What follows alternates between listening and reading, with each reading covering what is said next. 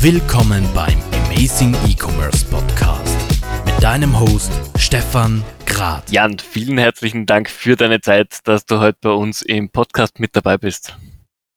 Stefan, ja, meinerseits herzlichen Dank für die freundliche Einladung. Freue mich, heute dabei sein zu dürfen. Sehr gerne. Jetzt, wir kennen uns ja schon von einem Vorgespräch, aber stell dich doch bitte unseren Zuhörern mal ganz kurz vor. Wer bist du? Was machst du?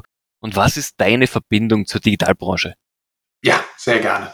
Also Jan Eiben ist mein Name. Ich bin äh, Managing Director äh, bei Hampleton Partners. Wir sind eine auf Tech, M&A und Fundraising spezialisierte äh, äh Beratung. Äh, unser Sitz ist in London. Ich leite aus Frankfurt raus das Deutschlandgeschäft und ich beschäftige mich jetzt seit gut 20 Jahren mit M&A und Fundraising und begleite eben aufgrund unseres Sektorfokuses im Bereich äh, Software und Digital Commerce eben auch eine ganze Reihe von E-Commerce-Transaktionen. Das geht von Online-Retail bis Infrastruktur, also Software und, und Agenturen und alles, was dazugehört. Jetzt, ihr seid natürlich eine bekannte Marke in diesem Bereich, äh, vor allem im Dachraum natürlich. Wie siehst du denn die Entwicklungen im äh, Merger-Bereich äh, im Vergleich der letzten zwei Jahre hin zu dem, wie dieser Sommer war? Sehr gute Frage. Also ich glaube, das Wichtige ist die, die richtige Perspektive, wie du es schon ansprichst. Wenn man die letzten zwei Jahre betrachtet, also 2021 hat man natürlich ein Rekordniveau gesehen an Anzahl an Transaktionen und natürlich auch an Bewertungen. Ähm, das hat sich auch an der Börse wieder gespiegelt und jetzt hat man eben im Q1 äh, 2022 noch eine sehr hohe Dealaktivität gesehen. Das hat sich jetzt in Q2 und Q3 auch schon mal äh, äh, deutlich reduziert in einzelnen Subsektoren. Ähm, da kriegt man jetzt natürlich im ersten Moment einen Schock und sagt, oh, gegenüber den beiden Vorjahren geht's ja deutlich nach unten. Aber wenn man jetzt den, das Raster ein bisschen weiter fasst und sich anschaut, was war denn eigentlich vor der Pandemie, dann sind wir in einem recht vergleichbaren Niveau, was die Anzahl der Transaktionen angeht. Bei den Bewertungen ist es ein bisschen unterschiedlich. Die Bewertungen, ähm, wenn ich jetzt an Unternehmensverkauf oder Fundraising denke, ja, ähm, welcher Unternehmenswert erwartet mich da? Ähm, das kann man ja auf, auf Umsatz und aber auch auf Ertragszahlen eben basieren, ne? diese typischen Multiples. Wenn man sich die anschaut, dann sieht man natürlich auch einen gewissen Rückgang gegenüber den beiden vorangegangenen Jahren, aber im Mehrjahresvergleich dann wieder ein sehr stabiles Niveau, wobei einige Sektoren auch ähm, aktuell trotz eines Rückgangs immer noch höher liegen als vor diesem Corona-Boom. Ja. Und ich Welche glaube, Sektoren gehören da dazu? Naja, das, das ist, ähm, sagen wir mal, im, im Bereich Software zum Beispiel sehen wir sehr stabile äh, Bewertungen einfach. Ja, ähm, wir sehen das auch bei den Agenturen. Also da muss ich schon, ich glaube, bis 18 oder 19 zurückgehen in der Zeitreihe, um höhere Bewertungen zu finden. Also die waren auch im Corona-Zeitraum äh, jetzt nicht übermäßig angestiegen. Ja, das war eigentlich sehr stabil gewesen. Wo man sicherlich einen Rückgang hat, ist so Media, Social und Gaming. Ja, ähm, die Leute, ähm, man könnte es vereinfacht ausdrücken, tun jetzt auch wieder andere Dinge, ja, und äh, da geht natürlich ein bisschen, äh, bisschen auch die, ne, die Bewertungsfantasie äh, vielleicht raus. Ähm, Im im Online-Retail sehen wir, äh, wenn ich jetzt ganz klassische äh, Händler mir anschaue, sehe ich einen deutlichen Rückgang einer Anzahl an Transaktionen, aber ein sehr stabiles Bewertungsniveau. Da könnte man daraus schließen, dass Unternehmen, die nicht so gut dastehen, im Moment nicht am Markt sind. Ja, und diejenigen, die sich in den Markt trauen, ein sehr solides Geschäftsmodell haben und dafür auch gutes Geld bekommen. Und ähm, ja, im, im, im Digital äh, äh, Commerce Software Bereich, ähm, da sieht man schon einen kleinen Bewertungsrückgang. Man sieht auch einen, einen, Rückgang in der Anzahl an Transaktionen aktuell. Ja, aber man muss das immer äh, vor dem Hintergrund sehen. Die letzten beiden Jahre waren außergewöhnlich. Ähm, die Phänomene kennen wir ja alle. Ne? Die, der, der, der Brick-and-Mortar-Retail war geschlossen. Es gab eine sehr große Orientierung. Wie gehen wir in der Krise um? Wie können wir äh, Business machen? Ja, wie können wir konsumieren? Und da war natürlich ein Shift ins, ins Online rein. Ja, und das normalisiert sich. Ja, also plattes Beispiel. Ähm, man kann jetzt wieder in den Baumarkt gehen und sein Packerl Schrauben eben dort kaufen eben, das bestellt jetzt niemand mehr online. Ja, da gibt's natürlich gewisse Verschiebungen und äh, sicherlich, äh, wer, wer den Podcast hört, beschäftigt sich ja intensiv mit dem Thema. Äh, der schaut sich auch Statistiken an, ja, wie Umsatzrückgänge sind im Vergleich zum Vorjahr, aber auch da Vorsicht. Ähm, das ist immer eine Frage der Perspektive. Der längerfristige Zeitraum zeigt nach unserer Einschätzung schon diesen ganz großen Shift ja hin. Der, der Online-Trend, der geht weiter. Ähm, man kriegt natürlich einen Schreck, ja, in der Tagespresse. Da wird viel, viel berichtet, ja, und wir, wir kennen die Fälle, die wir uns angucken, auch an der Börse gehen die Kurse runter. Es gibt viele Warnungen, aber das ist die Momentaufnahme. Der langfristige Trend sieht unverändert gut aus und aus unserer, sagen wir mal, Deal-Perspektive raus, was wir im Moment begleiten, können wir das eben auch bestätigen. Das ist ein ganz äh, spannender Fakt, den du hier gerade aufgebracht hast. Wir sehen ja in der E-Commerce-Branche, wenn wir jetzt alles zusammennehmen, Payment, Agenturen, Dienstleister, diese, dieser Zusammenschluss von vielen kleinen, die, die Großen kaufen in den letzten Jahren auf, was nur geht. Äh, wir haben einen Zusammenschluss der spannendsten Unternehmen. Und plötzlich hat diesen Sommer ein kleines Vakuum eingesetzt, eben dass nicht mehr alles verkaufbar war.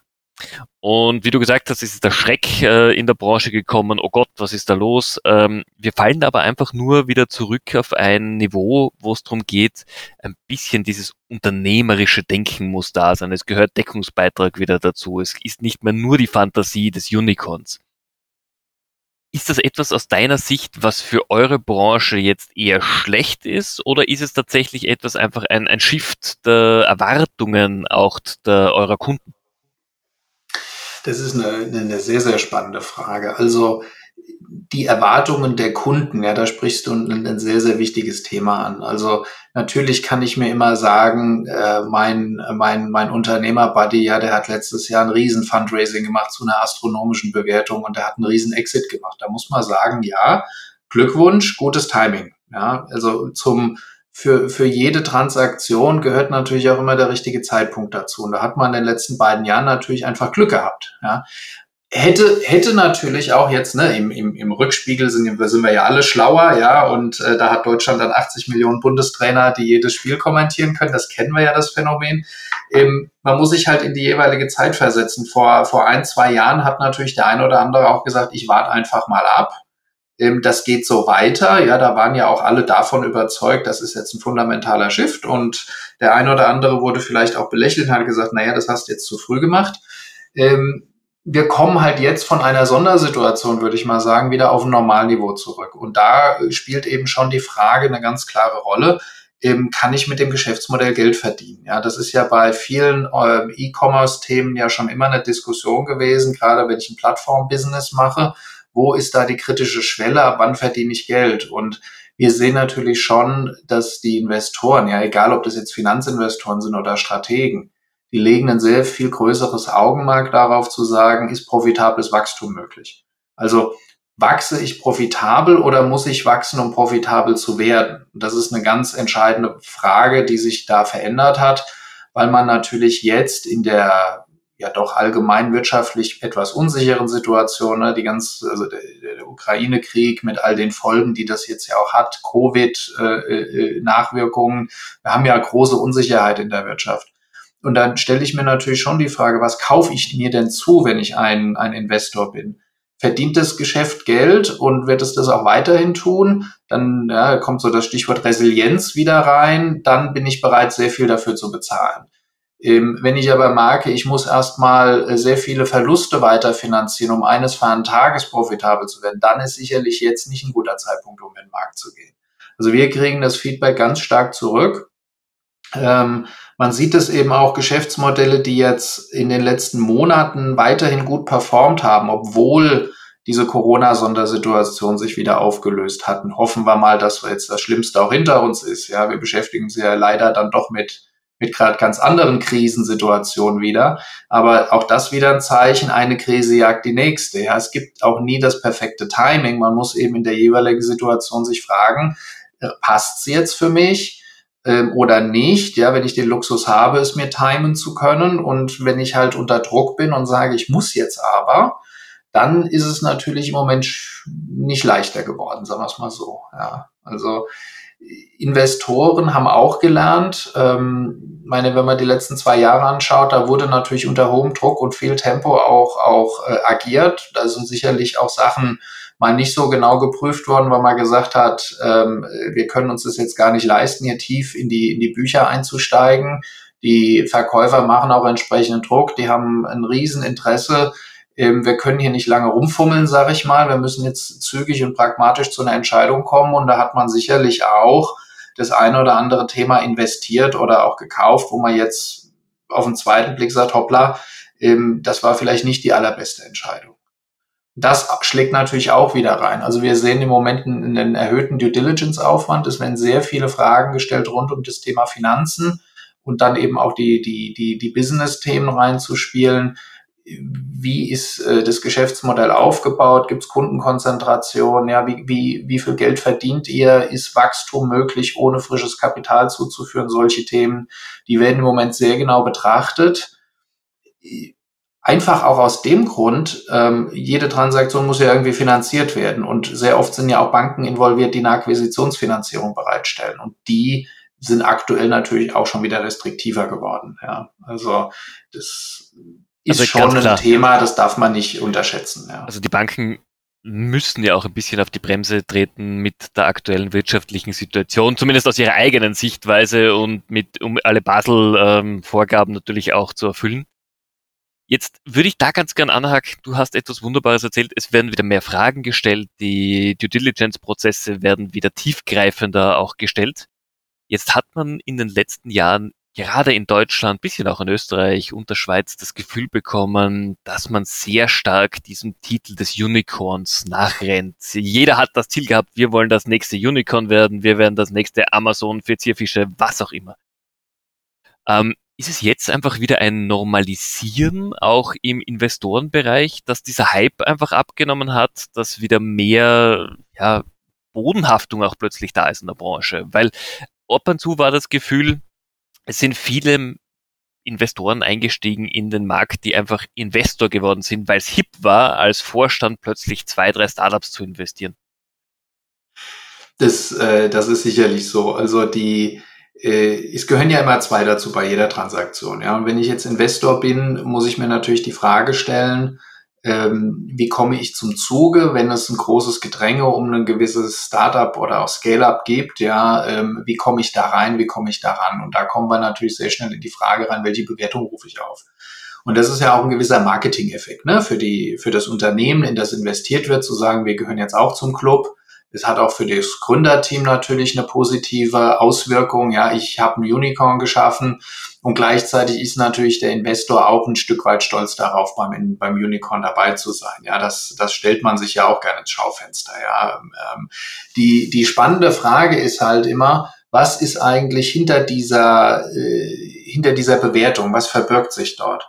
Und da ist es natürlich so, klar, die Beteiligungsverträge sind ja nicht öffentlich einsehbar, aber das, was man natürlich immer wieder sieht und hört und auch aus der eigenen Praxis sieht, wenn ich eine extrem aggressive Bewertung verfolge, dann wird natürlich auch irgendwann der Wunsch, ähm, auch wenn es Risikokapital ist, das ja gegeben wird, kommt der Wunsch der Investoren natürlich auch nach Absicherung. Und das kann natürlich dann auch, du kennst das, Liquiditätspräferenzen, gewisse Mitspracherechte, man, man baut sich schon auch Schranken ein, um, wenn es dann doch nicht so gut läuft, wie man sich das so denkt, ähm, möglichst äh, gut wieder aus der Sache rauszukommen als Investor. Ja, denn als Investor sitze ich ja in der Regel eben nicht mit am Tisch, sondern ja nur nebendran und bin auf den Erfolg des Gründerteams angewiesen. Und wenn man da natürlich extreme äh, Wünsche hat und sagt, also wir, wir wollen jetzt ein Unicorn sein, dann kommt natürlich der Investor und sagt, wenn ich auf die Bewertung eingehe, was ist denn meine Zielrendite, die ich erwarte? Und dann muss ich mir natürlich die Frage stellen, wie wahrscheinlich ist das, dass ich die bekomme? Ja, und je größer die Wette da wird, desto mehr Absicherungswunsch habe ich. Das konnte man in den letzten Monaten äh, sicherlich auch mehr sehen. Es gibt ja deutlich weniger Unicorns, ja, weil natürlich auch die Investoren äh, skeptischer hinschauen. Ähm, es hat sich ja auch der Markt ein Stück weit gedreht, äh, glaube ich, gerade in der Frühphasenfinanzierung wo die Investoren nicht mehr die Startups jagen, sondern es ist ja jetzt ein bisschen umgekehrt. Wir, wir sehen das aber bei Unternehmen, die schon mehrere erfolgreiche Kapitalrunden gedreht haben, ja, und jetzt eine neue suchen, die haben deutlich bessere Karten, weil die natürlich einen Track Record haben und Investoren haben, die wissen, was die können und die haben es leichter mit der Kapitalbeschaffung. Aber wenn ich jetzt in eine Series A einsteige, dann habe ich sicherlich höhere Anforderungen. Und unser Rat ist auch immer an die, an die Gründer, ja, wenn wir mit denen arbeiten. Ist der Marketing-Effekt eines Unicorns wirklich so wichtig? Oder geht es nicht auch um die Substanz des Deals, des Beteiligungsvertrags? Und ist dann manchmal die niedrigere Bewertung nicht die bessere, weil sie mehr, mehr unternehmerische Kontrolle lässt und auch von dem vielleicht niedrigeren äh, Investmentniveau, ja, also die Bewertung ist niedriger, erlaubt es mir aber auch eine einfachere Struktur und damit auch eine höhere Erfolgswahrscheinlichkeit hinten dann, ja, in drei, vier, fünf Jahren einen richtig tollen Exit zu machen. Und das muss man sich halt immer überlegen. Also, welche Konditionen gehe ich denn eigentlich juristisch oder vertraglich ein? Und wie ist denn mein Partner? Also, wir, wir kennen ja auch, das Universum der Investoren ist breit, ja, ähm, wer ist der passende Partner für mich? Und da gibt es ja auch welche, die hauen mich mit Geld zu und wenn die merken, es läuft nicht, dann stehe ich allein im Regen und andere versuchen mir zu helfen. Also das muss man sich sicherlich sehr genau anschauen. Und ähm, da ist auch natürlich für einige Unternehmen ist es im Moment sicherlich auch schwer, an Geld ranzukommen. Ähm, man muss halt auch immer die Frage stellen, und ich hoffe, deine Zuhörer nehmen wir das jetzt nicht übel, ähm, ein Geschäftsmodell muss ich halt auch beweisen, ja, und ähm, dann muss man auch, ähm, manchmal muss man sehr, sehr hart für eine extrem gute Idee kämpfen. Das ist äh, so und sicherlich ist der Markt da auch in der Pendelbewegung im Moment sehr, sehr vorsichtig geworden. Ja. Ähm, das soll aber nicht heißen, dass jetzt der Markt austrocknet. Ich glaube, davon ist keine Rede, sondern die Frage ist, ähm, wie finden wir jetzt in das alte, normale Handeln zurück? Und ich glaube, auf dieses Niveau kommen wir ja gerade an vielen Stellen, vielleicht mit Ausnahme der Frühphasenfinanzierung, wo es im Moment noch eine Zurückhaltung gibt. Äh, die wird sich aber auch wieder auflösen. Ähm, es werden, äh, Stefan, du hast dir das angeschaut, es, es gibt ja enorme Mittel, die, äh, die in Fonds liegen, die auch investiert werden wollen. Und natürlich wird niemand leichtfertig investieren, deshalb auch mehr Fragen im Moment, erhöhter Prüfaufwand, aber trotzdem wird ja investiert. Und das ist, glaube ich, die gute Nachricht. Der Markt ist nicht ins Bodenlose gefallen und auch der Appell an alle, sich nicht verrückt machen zu lassen. Sicherlich gibt es dann so Extremfälle, die jeder dann auch aus der Presse zitiert. Ne? Wie ist der Peloton abgestürzt und wie ist es jenem gegangen und dem anderen und hast du dir die Shopify-Bewertung angeguckt und all diese Dinge.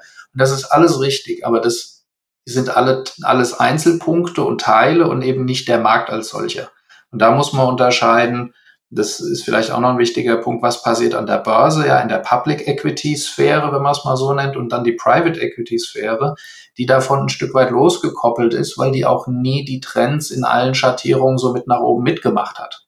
Und dann fällt man auch nicht ganz so tief. Wie gesagt, Ausnahmen bestätigen die Regel Frühphasenfinanzierung und Geschäftsmodelle, bei denen die Profitabilität schwer erkennbar ist, die haben es im Moment natürlich schwer. Und das ist sicherlich ähm, äh, sehr ausgeprägt, aber der Gesamtmarkt, der funktioniert. Das beruhigt mich ja auch als Berater. Ich äh, kann sagen, aus der, aus der Perspektive von uns, wir haben unverändert gut zu tun und ähm, es, es gibt Interesse weltweit an, an Unternehmen in, im, im deutschsprachigen Europa und an den Teams dort. Ja, also da bitte auch nicht bange machen lassen. Jetzt hast du gerade erzählt, natürlich, dass ihr als M&A-Berater auch gut zu tun habt. Ich glaube, ihr werdet auch mehr zu tun bekommen, weil wieder mehr auf Expertise zurückgegriffen wird in diesem Bereich. Jetzt muss ich aber eine provokante Frage stellen da dazu. Ähm, in Deutschland gibt's natürlich auch die Höhle der Löwen. Bei uns ist es zwei Minuten, zwei Millionen. Ähm, haben solche Fernsehshows, die primär zur Unterhaltung dienen. Das muss man ganz klar sagen. Aber bei vielen Gründern nicht den Eindruck hinterlassen, ich brauche nur zwei Minuten, um ein, zwei, zehn Millionen abgreifen zu können? Das ist eine extrem spannende Frage. Ähm, ich glaube, also du hast einen wichtigen Punkt angesprochen. Die, die, das Fernsehen zeigt eine Zusammenfassung, ja. Und faktisch ist es ja so, ähm, sieht man ja bei der Höhle der Löwen und ich nehme an, bei, bei, bei zwei Minuten, zwei Millionen wird es ähnlich sein der Pitch selbst, der dauert ja viel, viel länger und die Investoren stellen auch viel mehr Fragen. Das ist natürlich nicht immer von hohem Unterhaltungswert geprägt, deshalb muss es mehr zusammengeschnitten werden. Aber ganz ehrlich, wenn die Polizei so arbeiten würde, wie im Tatort äh, sonntagsabends gezeigt würde, dann, dann wäre es ja auch spannend. Ja, also Entertainment spielt da eine Rolle, klar. Ähm, ich, ich finde die Formate aber trotzdem gut unterm Strich, weil es viele Leute anspricht, die jetzt nicht aus so einem, so einem gründeraffinen Umfeld vielleicht auch kommen, die gucken es vielleicht des Entertainments wegen. Aber es zeigt ja doch, es gibt verdammt viele spannende Geschäftsmodelle, auch ganz kreative, wo man erstmal zweimal überlegen muss, was machen die da eigentlich, ja, wo, wo ist denn hier der Bedarf? Ähm, es bringt einfach unternehmerisches Berührung in, in, sagen wir mal, in die Gesellschaft rein, ja. Ähm, das ist wichtig. Natürlich ist es nicht so, so easy, wie es dann dargestellt wird, ja, aber ähm, das ist eben auch Teil der Lernerfahrung, glaube ich. Wer da Blut leckt und sagt, Mensch, ich habe auch eine Idee, das könnte ich auch mal machen. Ja, es wird ja nicht jeder Bewerber ja auch genommen. Ja, das muss man ja auch sehen. Es gibt ja einen Selektionsprozess wie in jedem Format, aber man soll sich dann die Inspiration eben behalten, weitermachen und man findet da auch dann andere Kapitalgeber. Es gibt ja Gott sei Dank ein, ein, ein breites Spektrum. Ähm, ich meine, man darf das nicht vergessen. Ja, die, die, die, die Frage ist ja immer, wie kriege ich Unternehmertum an die Leute rangebracht? Ja, und das brauchen wir ja auch. Wir müssen uns erneuern. Also Standort Deutschland, ja, das kennt man, äh, Automobil erfunden und viel Maschinenbau, alles schön und gut. Und das sind auch tolle Industrien. Aber wir können ja da nicht aufhören. Ja, wir müssen da weitermachen.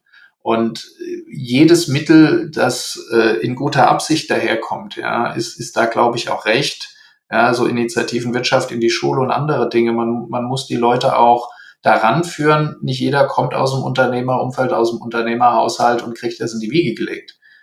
Und, und das, also da leisten die schon, glaube ich, einen guten Beitrag. Äh, jetzt natürlich einfach zu sagen, ich hau mal einen flotten Spruch raus und dann kriege ich zwei Millionen, ähm, das nicht. Ähm, den berühmten Elevator-Pitch, den gibt's natürlich immer noch. Ja, Wenn ich jemanden anspreche, wie hole ich den ab, um, um ja länger zuzuhören. Ähm, ich glaube, es wäre mal ganz spannend, wenn man so ein Making-of macht, ja. Und äh, manche Teams erzählen es ja auch so ein bisschen, liest mir auch in der Presse, wie geht's denn, ist es Ihnen denn ergangen, ja, im Aufgalopp in die Sendung rein und so weiter. Und ich glaube, das muss man sich schon auch angucken und dann kriegt man einen ganz guten Eindruck, wie das läuft.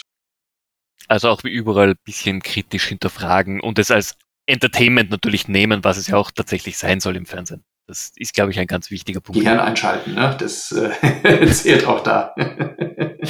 das sollte ein Grundfaktor sein und führt mich auch zu meiner nächsten Frage. Du bist jetzt selbst hier für das Deutschlandgeschäft verantwortlich. Du hast ein Team aufgebaut. Ihr seid in einer der spannendsten Branchen tätig, nämlich in der Kombination Finanzen, Digital Business und Merger.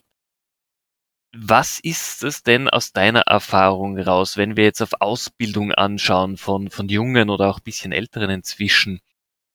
Ist unser Ausbildungsangebot, das aktuell Schüler, Studenten durchlaufen, zu weit weg von der Praxis? Bräuchten wir mehr Praxis-Know-how vermittelt schon wesentlich früher, um die Leute, die sich entweder selbstständig machen oder auch ins Angestelltenverhältnis kommen zukünftig, viel mehr auf das vorzubereiten, was sie erwarten? Hm. Das ist eine sehr, sehr gute Frage. Ich muss dir gestehen, ähm, ich kann dir da keine spontane, tiefe Antwort geben, weil es auch ein, ein sehr komplexes Thema ist. Ja, und der Bildungsauftrag der Schulen, der muss natürlich weitergehen, als jetzt nur Business-Know-how zu vermitteln. Ich glaube, da sind wir uns alle einig, ja, dass man Naturwissenschaften braucht, ähm, sich im sprachlichen Bereich engagieren muss, die, die ganze Mathematik sich aneignen muss, auch Geschichte, ja, das, das sind alles, alles wichtige Komponenten. Das soll ja, die Schule soll ja auch den, den, den Menschen breit und allgemein in, in, informieren und, und, und äh, ausbilden, ja. Aber natürlich ist schon die Frage, in, in welchem Kontext bewegt man sich dann, ja. Und ich, mir rollen sich immer so ein bisschen die Fingernägel, ganz offen gesagt, wenn es dann heißt, ja, der ist in der freien Wirtschaft, ja, oder die Wirtschaft. Das klingt immer so, als wäre das so ein separater Kosmos. Aber natürlich ist die staatliche Verwaltung, ist die ist Forschung und Wissenschaft, ja, ist, ist die Wirtschaft. Das ist ja alles eine Volkswirtschaft. Und deshalb muss man das auch schon äh, verzahnen. Also ich kann es aus meiner Schulzeit, äh, das liegt jetzt ja nur auch schon ein paar Jahre zurück, äh, so ein gutes Vierteljahrhundert, ja, wenn man sich das anguckt, da, da wurde natürlich ähm, äh, das versucht, einem näher zu bringen. Ich hoffe mal, es ist besser geworden in der Zwischenzeit und sicherlich ist es auch ein Thema, äh, an dem man arbeiten muss, weil äh, wenn ich mir angucke, ja, was sind die beliebtesten Arbeitgeber und, und was ist der beliebteste Karriereweg, dann, dann stimmt mich das schon mit Sorge, wenn man sagt, ich will also entweder beim Großkonzern arbeiten, ja, also am liebsten bei BMW, zumindest in Deutschland kommen die ja immer sehr gut vorne raus, oder ich will irgendwie in die staatliche Verwaltung gehen, weil da bin ich ja lebenslang in der Pension, dann auch später abgesichert.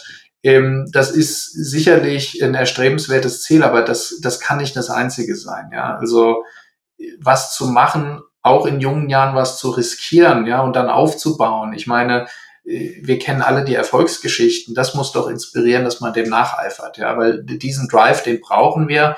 Und jetzt ist man natürlich durch Corona in den letzten Jahren nicht so viel rumgekommen, aber ich, ich reise natürlich auch bedingt durch meinen mein, mein Beruf, ja, sehr extensiv, äh, bin viel unterwegs. Ähm, da sieht man in anderen Ländern in Europa und auch in anderen Teilen der Welt eine ganz andere Dynamik und das muss einen schon auch ein bisschen, ja, einerseits hoffnungsvoll stimmen, dass man sieht, dass da so viel los ist, andererseits auch mit ein bisschen Sorge erfüllen, dass es hier manchmal ein bisschen zu statisch wird. Und wir haben viele Erfolge im, im Start-up-Bereich. Ähm, da hat sich viel getan, keine Frage. Ja, also das ganze Geschäft gab es vor, vor 30 Jahren ja noch nicht, ja. Und äh, wenn man sich anguckt, da wird viel Tolles gemacht und das muss doch die Leute locken und begeistern. Also ich kenne das so von, von, von meiner Uni her. Als ich Abschluss gemacht hatte, da war die Option eins, man will Unternehmensberater werden oder wenn es schief geht, wird man Investmentbanker. Ja, das kam dann noch Private Equity dazu. Das waren im BWL so die klassischen Wege. Wenn ich heute an, an, an meiner Uni wieder zurück bin, ich habe ja an der WHU studiert, das ist ja auch so ein Hotspot für, für Entrepreneurship ähm, das, da sind die Karrierefelder, die ich da skizziert habe, second best, ja. Und das macht einen natürlich froh, weil die Leute, die, die Studentinnen und Studenten sagen, ich will raus, ich will gründen, ich will Gas geben, ja. Und äh, das ist genau diesen Treibstoff, den wir ja brauchen. Wir müssen müssen äh, zukunftsträchtige Geschäftsfelder hier äh, weiterentwickeln und, und diese Unternehmen voranbringen und das Ökosystem da aufbauen an der Stelle. Und das ist ja auch ein Stück weit das, was wir versuchen mit, mit unserer Arbeit eben, denn man darf ja nicht vergessen, wenn jetzt jemand ein Unternehmen verkauft, dann ist das in der Regel ja nicht so, dass man danach nur noch passive Vermögensverwaltung macht und in der, ich sag mal salopp, in der Finca auf Mallorca sitzt, sondern ganz, ganz viele unserer äh, ähm, äh, Kunden, ja, die verkaufen die machen das aus, aus dem Antrieb raus, danach was Neues machen zu wollen. Eigener Investitionen zu tätigen, neues Geschäftsmodell zu verfolgen, ja. Ähm, da gibt's viele tolle Geschichten zu erzählen, wo man immer wieder mag, die verkaufen ja nicht aus, ich sag mal, einer, einer Gier-Mentalität zu sagen, ich brauche jetzt die Millionen, sondern die tun das als, als Mittel zum Zweck, um dieses frei werdende Vermögen dann auch wieder einzusetzen. Ja, und so befruchtet sich das ja selbst. Ja, so, so ein Flywheel-Gedanke, der dahinter steckt. Ja. Wie du sagst, wer Unternehmer ist, der sitzt ja auch nach einem Exit nicht zu Hause und legt die Füße hoch und sagt, so bis ans mein Lebensende fahre ich jetzt mit dem Porsche hier noch durch die Gegend, sondern die wollen ja was tun, die wollen was bewegen und die wollen einen Impact auch in der Wirtschaft oder in der Gesellschaft hinterlassen. Und ich glaube, das ist einfach ein, ein wahnsinnig wichtiger Punkt, den man im Hinterkopf behalten sollte. Auch wenn wir immer wieder mal diese kritischen Stimmen hören, ach, die typischen Unternehmer, die nutzen natürlich ihre Mitarbeiter aus. Ähm, ich glaube, auch das hat sich geändert. Wie, wie bekommst du das mit, äh, mit deinen, mit deinen Unternehmungen, mit denen du zusammenarbeitest? Ich glaube, jeder Unternehmer, der erfolgreich ist, ist sich bewusst, wie wichtig seine Mitarbeiter sind für den Erfolg des Unternehmens und dass man es nicht mehr als One-Man- oder One-Woman-Show schaffen kann. Also absolut relevante Frage und, und sehr, sehr wichtiges Thema. Die, die Behandlung der Mitarbeiter, die ist, ist, ist, sagen wir mal so, eine Grundvoraussetzung für den Erfolg. Ja, ich muss mit meinen Leuten gut umgehen, schlicht und ergreifend deshalb schon. Ähm, jedes, jedes Unternehmen, das wir sehen, stell, frage mal, wo drückt der Schuh? Und der Schuh drückt am stärksten bei den Mitarbeitern. Man braucht mehr Leute, gut ausgebildete Leute.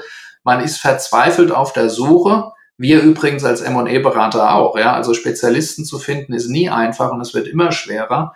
Ähm, man, man bemüht sich da, man ist sehr engagiert und natürlich geht man mit seinen, mit seinen Leuten pfleglich um, weil sonst sind die ganz schnell weg, ja. Also als, als Marketing-Spezialist oder als Programmierer, als Developer, da muss ich mir nicht lange Gedanken machen, weil da bin ich ungefähr fünf Minuten, dann habe ich den nächsten Job, ja.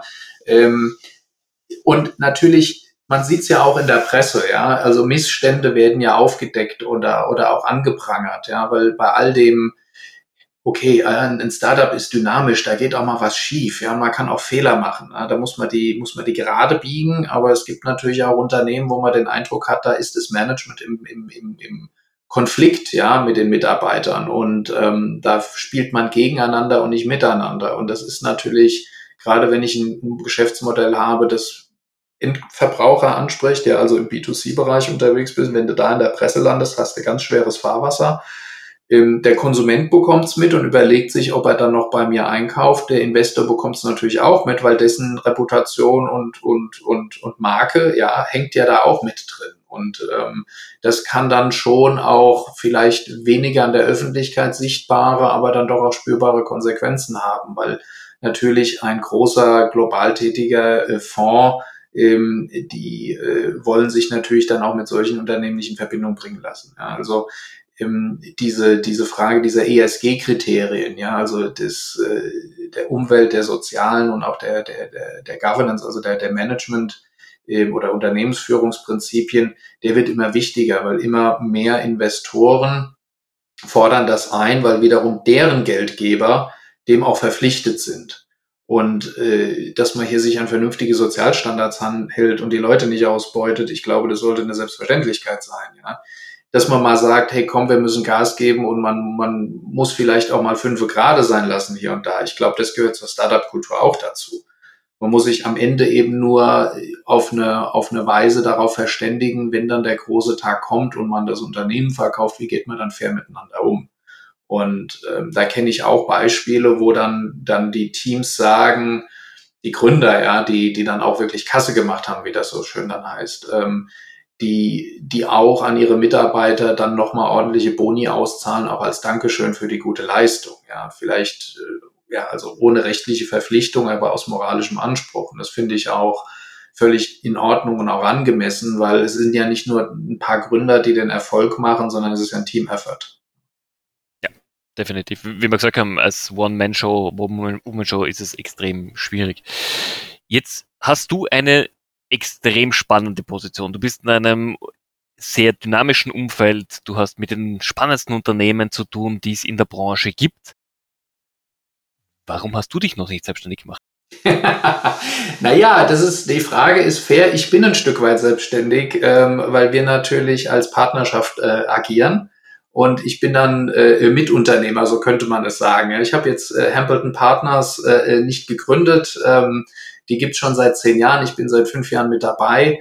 Aber ähm, natürlich ist es ja so, wenn du den ganzen Tag mit Unternehmern und Unternehmerinnen arbeitest und diese, diese tollen Teams eben äh, auch erlebst, äh, das ist ja auch die eigene Mentalität. Ja, also wir sagen immer auf Beratung auf Augenhöhe heißt eben auch, wir als, äh, äh, ja, als, als Projektleiter und, und Verantwortliche bei Hambleton Partners sind natürlich auch unternehmerisch engagiert.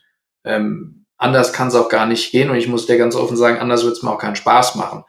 Also wagen und gewinnen, ja. Ähm, wir gucken uns natürlich, wir, wir sind eine Boutique, ja, wir haben 30 Leute, also wir gucken uns auch sehr genau an, welche Projekte wir machen. Ähm, da müssen, da stellen wir unseren Kunden auch viele Fragen, weil wir natürlich die Geschäftsmodelle jetzt nicht nur auf Papier pinseln wollen oder in PDF packen wollen, sondern wir wollen die richtig verstehen, damit wir es auch äh, richtig äh, am Markt platzieren können. Ja, und ähm, da machen wir, haben auch Techniker bei uns, äh, wirkliche Sektorspezialisten, die eben keine Banker sind, wie man vielleicht dann, dann zu mir mal gerne sagt, du hast ja nichts gelernt außer Banking, da sage ich, das stimmt ähm, aber ich hoffe, ich kann es einigermaßen. Ähm, so haben wir eben auch Leute, die sich mit, mit AI-Themen richtig von der technischen Seite auskennen, ja, oder mit AR, VR, ähm, also Deep Tech-Themen äh, äh, bearbeiten. Wir kennen uns, glaube ich, schon auch ganz gut im, in den Software-Themen aus, um, um, um das auch zu beurteilen zu können. So, und diese Passion, ja, ähm, die nimmst du natürlich mit und die bringst du auch selbst mit an den Start. Ansonsten wird es auch keinen Spaß machen, ja. Und ähm, äh, meine meine Familie, die schimpft natürlich auch hin und wieder mit mir und sagt, jetzt leg mal den Stift hin. Aber wenn du, wenn du Passion für etwas hast, ja, dann sagst du auch nicht, jetzt ist Feierabend und man erwischt sich halt dann doch auch am Wochenende immer wieder dabei. Ähm, ich verlange das nicht von meinem Team und erwarte das auch nicht. Ähm, das, äh, so eine Arbeitskultur haben wir auch nicht. Ähm, aber natürlich, wenn du, wenn du da selbst dran sitzt, dann machst du einfach, ja. Und äh, die Begeisterung, die brauchst du, egal in welchem Job, finde ich. Ja. Wenn du, äh, wenn du was machen willst, was bewegen willst, dann, dann musst du halt den extra Weg noch gehen. ähm, das geht dir ja auch nicht anders. Ja. Also. Nein, ich glaube auch, das macht den Unterschied, ob du gute Leistung oder wirklich ausgezeichnete Leistung bringst. Dieses bisschen mehr an Einsatz, mehr an Interesse und Herzblut, das man einfach ganz klar damit verbindet. Ja, also wenn du dir es aussuchen kannst und viele von uns und denke auch viele deiner Zuhörer, die, die können sich ja aussuchen, ja, ein Stück weit haben die Freiheit, Dinge auszuprobieren und zu machen und dann muss man das auch einfach äh, diesen Weg einschlagen. Ja wenn, wenn es mich begeistert und mir Spaß macht, dann zähle ich auch keine Stunden. Ja, also ähm, das, das wäre sonst auch vertane Lebenszeit. Ja. Ähm, nicht alle mögen das, was ich mache, das ist auch okay, ja, jeder hat seine Nische. es soll auch jeder seine, seine Nische finden. Wie sieht denn bei dir dann der typische Arbeitsalltag aus? Bist du jemand, der um 5 Uhr in der Früh den ersten Marathon läuft und danach um 7 Uhr noch eine Yoga-Klasse einschiebt und um 8 Uhr dann voll konzentriert und fokussiert am Laptop sitzt oder wie läuft's bei dir ab? Ähm, ja, ich, ich, bin, ich bin ein Frühaufsteher, das liegt aber daran, dass ich morgens meine Kinder in die Schule bringe, ja, und äh, das heißt, wir gehen um sieben aus dem Haus ähm, das ist ein, ich, ich habe kleine Kinder, also die, die gehen noch nicht allein den Schulweg, ja. Ähm, äh, da, da läuft man dann mit. Das ist dann morgens eine schöne halbe Stunde, die man zusammen dann eben hin und zurück verbringt. Das ist dann mein, mein, mein morgendlicher Spaziergang sozusagen. Und dann geht's los, ja. Ähm, pandemiebedingt ist es natürlich immer noch so, dieser Effekt, ne, man reist nicht mehr so viel wie früher. Also ich glaube, Videomeetings sind heute wesentlich äh, stärker gekommen, als das vor zwei, drei Jahren noch der Fall war. Also ich bin jetzt auch nicht mehr 100 Tage im, im Jahr irgendwie im Flieger oder Auto. Das ist dann auch schön und ähm, wir als Familie, wir essen immer zusammen zu, zu, Mittag. Ja, meine Frau arbeitet auch viel von zu Hause aus. Das heißt, das ist schon eine, eine gute Erdung auch. Ja? Also die halbe, dreiviertel Stunde mal wieder rausgehen. Ähm, ich teile mir den Tag auch so ein tatsächlich, dass ich so am späten Nachmittag auch noch mal ein, ein, ein Stündchen oder zwei dann, dann rausgehe und, und mit, den, mit den Kindern was mache. Naja, und der Abend, der, wenn die dann im Bett sind, gehört dann eben der Arbeit wieder. Ja, also das ist so eine Ver Verflechtung von Familie und Job. Ähm, habe ich vor zehn Jahren so auch nicht gehabt, ja, aber hat sich eben so entwickelt. Ich finde es gut. Ähm, ich finde es auch gut in meinem Team. Wir machen es grundsätzlich so, bei uns gibt es keine festen Arbeitszeiten. Ähm, wir haben natürlich kennst es ja in, in Arbeitsschutzgesetz und all diese Dinge. Ähm, es gibt, äh, ja, wir erwarten jetzt nicht, dass die Leute rund um die Uhr arbeiten. Das will ich auch nicht, ja. Ähm, die, man braucht einfach den Ausgleich. Man muss seinen Sport machen, man muss auch mal ein bisschen Kultur genießen können und Freunde treffen. Ähm, wir arbeiten bei uns alle so, dass wir sagen, jeder teilt sich die, den, den Tagesrhythmus auch so ein. Wir haben im Team Nachteulen, die schicken morgens um drei E-Mails, aber da weißt du auch, die brauchst du vor zehn Uhr nicht anrufen, weil da schlafen die noch. Das ist auch okay. Ähm, wir arbeiten eben aufs Ergebnis, auf, die, auf das Ziel hin. Und wenn du das links rum machst oder rechts rum machst, dann ist es deine Entscheidung. Und ähm, das ist auch etwas, was uns auszeichnet. Wir haben eben nicht diese, diese klassische äh, Mentalität, ne? morgens um, um neun sitzt jeder am Schreibtisch und der Letzte macht morgens um zwei das Licht aus. Ähm, das ist, glaube ich, völlig überholt. Wir haben auch keine, keine Office-Präsenzpflicht. Wir ähm, wir machen Mobile Work im at its best, kann man sagen. Ja. Und ähm, die etwas Älteren kombinieren das mit der Familie, die Jüngeren kombinieren das mit, mit, mit Hobbys und, und anderen Dingen, die sie machen, ja, und, und so läuft das halt auch. Und äh, so macht es auch Spaß, muss ich sagen, ja. Das heißt, ihr habt euch auch sehr schnell an dieses neue New Work natürlich hier adaptiert, was inzwischen auch, glaube ich, Standard geworden ist in der Branche.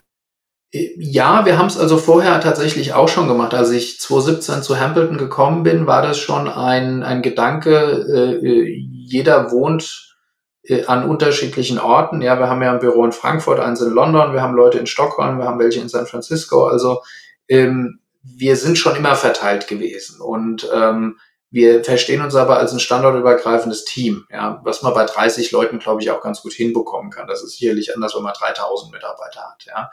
Ähm, von dahingehend haben wir schon immer hybrid gearbeitet. Ähm, sehr viele Projektteams sitzen eben verteilt an Standorten, weil man halt auch die Kompetenzen eben so kombinieren muss, dass sie dann den optimalen Mix ergeben da fällt natürlich das Gespräch in der Kaffeeküche dann aus, ja, das ist klar. Aber dann macht man eben sehr viel mit Video. Wir, wir legen eben auch in der Arbeitskultur viel Wert darauf, dann ganz bewusst auch persönliche Begegnungen zu schaffen, ja, über, über Team-Events und andere Sachen.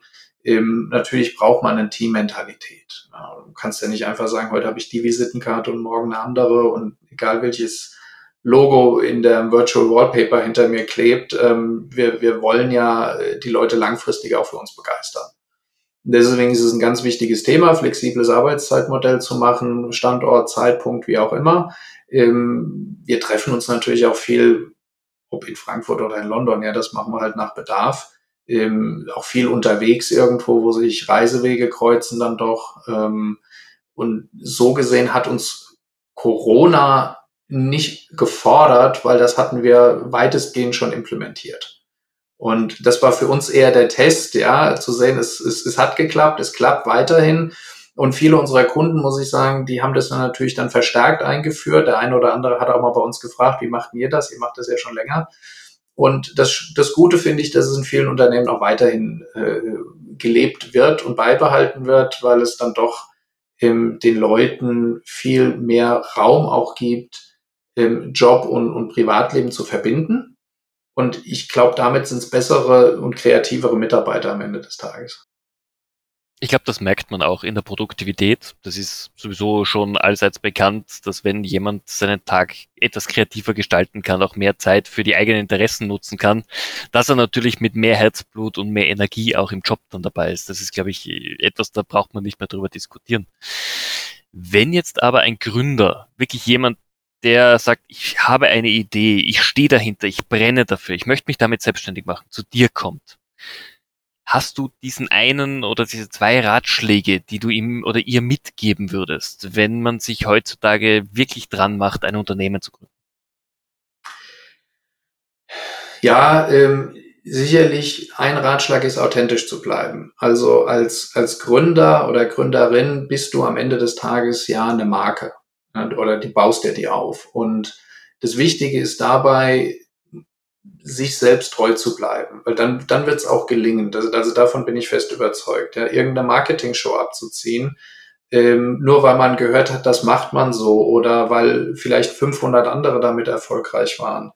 Ähm, das sollte einen nicht dazu verleiten, das unbedingt nacheifern zu wollen. Sicherlich kann man sich das angucken und fragen, kann ich davon was lernen und wo ist das hilfreich? Aber ganz ehrlich, wir sehen so viele Pitch-Decks, ja, wo irgendwelche, du kennst das, da kommt ein Total Addressable Market, ja, von was weiß ich, wie vielen Milliarden und dann brauche ich nur ein Prozent Market Share und schon haben wir einen Unicorn. Haha, da sind wir wieder. Ähm, also ist das das Allheilmittel, ja? Oder äh, muss man, muss man nicht einfach sagen, ich habe eine tolle Idee, ich kenne ich kenn den Markt dafür und nicht alles ist unbedingt immer eine Plattform und ein Unicorn-Thema. Es gibt viele gute Geschäftsmodelle, die leben in Nischen, die sind erfolgreich, die haben ihren Wert, die machen auch viel Spaß. Und äh, ja, auch sagt der M&A-Berater, am Ende kriegst du auch gutes Geld dafür. Ähm, und wenn du das auf dieser Reise dahin schaffst, das zu tun, so wie du es tust. Und der zweite Ratschlag ist, such dir die richtigen Leute aus. Also ein Team ist immer nur so gut, wie es sich auch gegenseitig ergänzt. Und manchmal braucht man eben auch Leute, die ein bisschen anders ticken, ja, die nicht nur ein anderes äh, Ausbildung und Wissen mitbringen, sondern die auch vom Charakter her ein bisschen anders sind, dass man sich auch mal aneinander reibt. Also ich brauche nicht äh, äh vier Jungs, äh, die komplett äh, geklont sind, dann, dann macht mich das eher ein bisschen skeptisch, weil ich sage, da fehlt bestimmt irgendwas, ja sondern die Diversität jetzt nicht nur im Geschlecht und in der Herkunft, sondern auch im, im Mindset, in den Kompetenzen. Also ich sehe das schon bei unseren, unseren Kunden, auch wenn die mal groß sind und, und ein M&E-Thema werden. Man muss nicht mit jedem unbedingt befreundet sein und dreimal mehr in Urlaub fahren. Wenn man, wenn man sich mit Respekt und auf Augenhöhe als äh, auf einer, auf einer Führungs- und, und Management-Thematik miteinander begegnet, ja, dann kann man sehr, sehr erfolgreich sein und die, die, das, das Gegensätzliche auch als Chance sehen. Und also das sind meine zwei Ratschläge. Bleib dir treu und umgib dich mit den richtigen Leuten. Der Rest kommt von alleine. Ähm, das ist jetzt natürlich so, muss man ja auch fairerweise sagen, ja, äh, ein Startup zu gründen, eine Idee zu verfolgen, ist halt ein Hochrisikoengagement. Ähm, es gelingt nicht immer.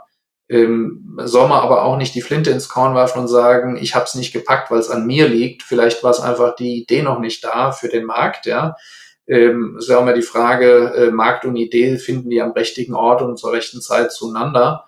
Aber manchmal muss man vielleicht auch sagen, okay, die Idee war leider nichts, ähm, ich habe aber noch eine andere Idee und dann muss man wieder anpacken.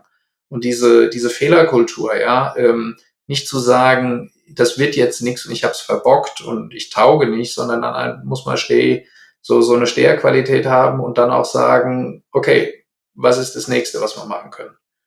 Ähm, nicht jeder hat Erfolg, das ist so. Ja, ähm, damit muss man auch ab einem gewissen Punkt vielleicht dann, dann resümieren und sagen, da vielleicht ist es dann doch nicht für mich. Aber jeder sollte es mal probieren. Ich glaube, das ist das Wichtige, einfach mal auszuprobieren. Ja, so, so ein Gap Year, eben wenn man studiert, ja, oder auch im, im so in, in Ausbildung zu gucken, wo finde ich was, wo habe ich eine gute Idee und versuchen sich dafür den, den Freiraum zu schaffen. Vielleicht wird es ein Side-Gig, vielleicht wird es auch der Main-Gig, ähm, vielleicht ist es ein totaler Flop und vielleicht ist es ein Mega-Erfolg.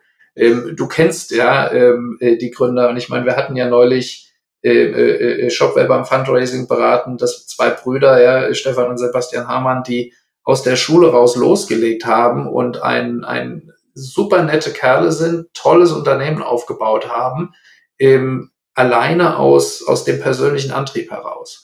Und das sind die Stories, die ja echt inspirierend sind, ja, wo man sagen kann, dass das, das kann man schaffen, das muss man sich als Vorbild nehmen und da, da hinterher sein. Ich glaube, dann haben wir auch als, als Standort, ja, äh, in, in Europa äh, gute Karten, ja, das zu fördern und zu begeistern. Gebe ich dir vollkommen recht. Ich würde da gerne auf einen Punkt nochmal einen Fokus setzen, den du gerade gemeint hast, nämlich Fehlerkultur. Ich hatte diese Diskussion gestern mit einem Vorstand eines großen österreichischen Unternehmens, der in seinem Lebenslauf einfach einen dicken schwarzen Punkt hat, nämlich er hat mit seinem eigenen Unternehmen vor vielen, vielen Jahren eine Insolvenz hingelegt. Und er hat gesagt, es war danach für ihn unfassbar schwer, in Österreich und Deutschland wieder überhaupt eine Einladung für eine Geschäftsführer- oder Vorstandsposition zu bekommen.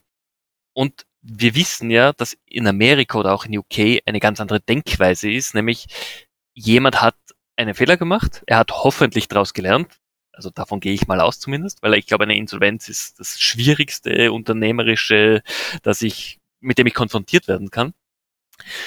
Und dort zählt man auf diese Erfahrung. Man sagt, okay, er hat seine Fehler gemacht, er hat daraus gelernt. Wenn ich in Österreich oder Deutschland eine Insolvenz hinlege, ist es wirklich schon fast ein Karriereende. Wie siehst du das? Weil du bist ja oft auch mit Gründern oder Investoren äh, zugegen, die vielleicht auch diesen Makel schon mal hinter sich gebracht haben. Ja, also ist, ist, ist Scheitern immer das Ende der Existenz. Ja, also früher, also im, im, im, im ich glaube, im, im Deutschen Kaiserreich zu diesen Zeiten hat man ja gesagt, wer Bankrott anmeldet, soll sich am besten erschießen. Ja, also von diesen Zeiten sind wir ja schon Gott sei Dank weit weg, aber du hast recht, es gibt einen Mentalitätsunterschied. Und ähm, die spannende Frage ist ja immer, warum hat es nicht geklappt?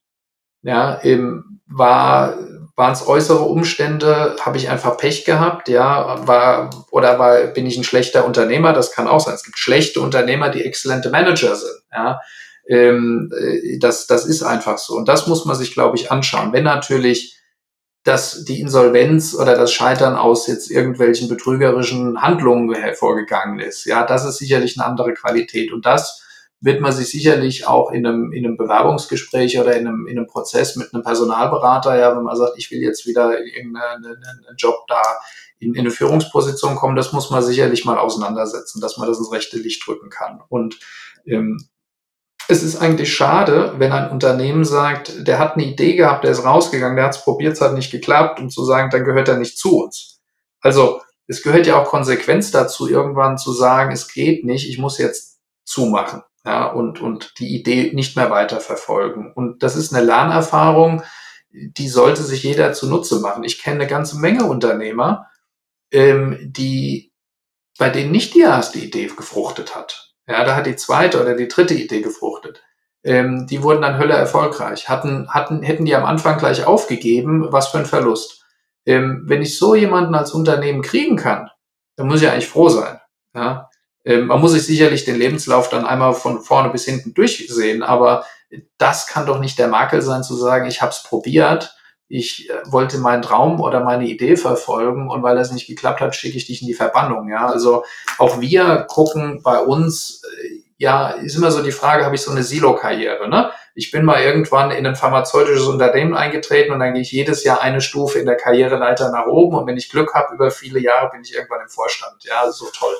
Ähm, Oder suche ich nicht Leute, die hin und her wechseln? Und da sehe ich natürlich schon auch, weil wir ja viele, einige Kollegen ja auch im, in London sitzen haben, das, das ist natürlich eine ganz andere Durchlässigkeit, ja, eine Flexibilität, wo man sagt, ja, der hat Geschichte studiert, aber das ist ein heller Kopf und das M&A-Handwerk lernt er schon.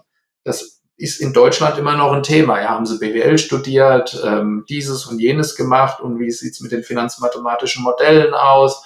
Und wenn das nicht alles aus dem FF sitzt, dann, dann ist man eigentlich schon Bewerber zweiter Wahl. Da ist UK ganz anders, die einfach sagen, okay, du kannst es nicht, das bringen wir dir schon bei, so schwer ist es nicht. Ja, da wird viel mehr geguckt, ist der, ist da das richtige Mindset da und eine Aufgewecktheit, eine Intelligenz, ja, ähm, weil wenn jemand ein erfolgreiches Studium abgeschlossen hat, dann wird er nicht so ganz äh, unbemittelt sein. Ja, da kann man auch schon sagen, dass das bisschen, jetzt mal despektierlich über den eigenen Job gesprochen, ja, das bisschen lernst du auch noch. Und ich glaube, bei allen, bei allem Rüstzeug, ja, was man von Ausbildung und Studium mitkriegt, gerade wenn man sich weiterentwickelt im Beruf, vieles davon ist einfach Menschen, Menschenerfahrung, ja, also Lebenserfahrung, die ich einbringe. Und das kann ich überall gut lernen. Und deswegen, ich rate dringend und, und, und dazu, gerade weil wir ja auch überall nach guten Leuten suchen, ja, werdet flexibler, ähm, auch also an die, an die, die Arbeitgeber sozusagen appelliert, ähm, blickt über den Tellerrand hinaus, ähm, weil es ist nicht nur eine Notlösung, ganz im Gegenteil. Ich glaube, es ist auch manchmal ein echter Gewinn. Absolut. Da, das, da, da stimme ich dir 100% zu. Wir sind jetzt auch schon am Ende der Folge angekommen, aber äh, weil wir gerade bei dem Thema Mitarbeiter und Jobs waren, sucht ihr momentan nach neuen Teammitgliedern, die sich äh, bei euch bewerben dürfen? Und wenn ja, welche Position ist denn aktuell vakant bei euch? Also dann sage ich herzlichen Dank an dieser Stelle für die Steilvorlage. Ähm, ja, wir, wir suchen händeringend. Ja, also wir suchen auf allen Karrierestufen. Ähm, jeder, der äh, Lust hat, ähm, in, in Tech äh, M&A und Fundraising zu machen, ähm, das kann von der Einstiegsposition als Analyst sein. Wir suchen Associates, wir suchen Vice Presidents. Also du merkst, es gibt schon so ein paar erfahrungsabhängige Titel auch bei uns wir suchen Direktoren, wir suchen, wir suchen alles. Ja, also auf jedem Erfahrungslevel, sowohl in Frankfurt wie in London. Ähm, das liegt schlicht und ergreifend daran, es gibt äh, ähm, viel zu tun, aber einen begrenzten Markt und viele Leute, die wir spannend finden, die gehen dann halt doch in Startups oder arbeiten bei Private Equity auch gerne mit, ja, und ähm, das ist ein hoher Wettbewerb um Talente. Wer ähm, äh, Interesse hat, möge sich unsere Webseite anschauen und, und dann bitte melden. Wir, wir sind, glaube ich, echt ein spannender Laden, wenn ich das so in, in, in der Eigendarstellung sagen darf. Und äh, wir freuen uns über alle, die mittun wollen. Ja.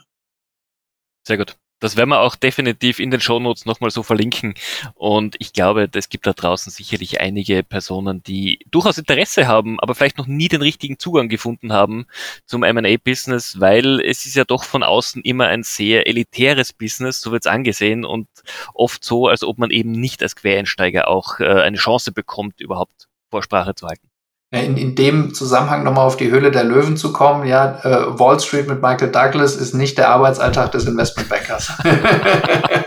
und schon gar nicht des M&A-Beraters. Ja, wir machen ja nur M&A und Fundraising. Wir machen ja keine Börsengänge oder andere Sachen.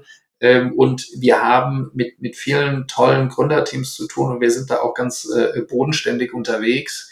Ähm, weil auch das muss man sagen, ja, man, man, man auch als Berater äh, braucht man sich kein Allüren hingeben. Ja. Man, äh, man muss eine saubere, handwerklich saubere Arbeit ableisten und ähm, da braucht man auch äh, Leute, die gerade heraus sind. Ja. Das ist gut. Das unterstütze ich, Jan. Vielen Dank für das wirklich spannende Gespräch. Vielen Dank für die super Insights.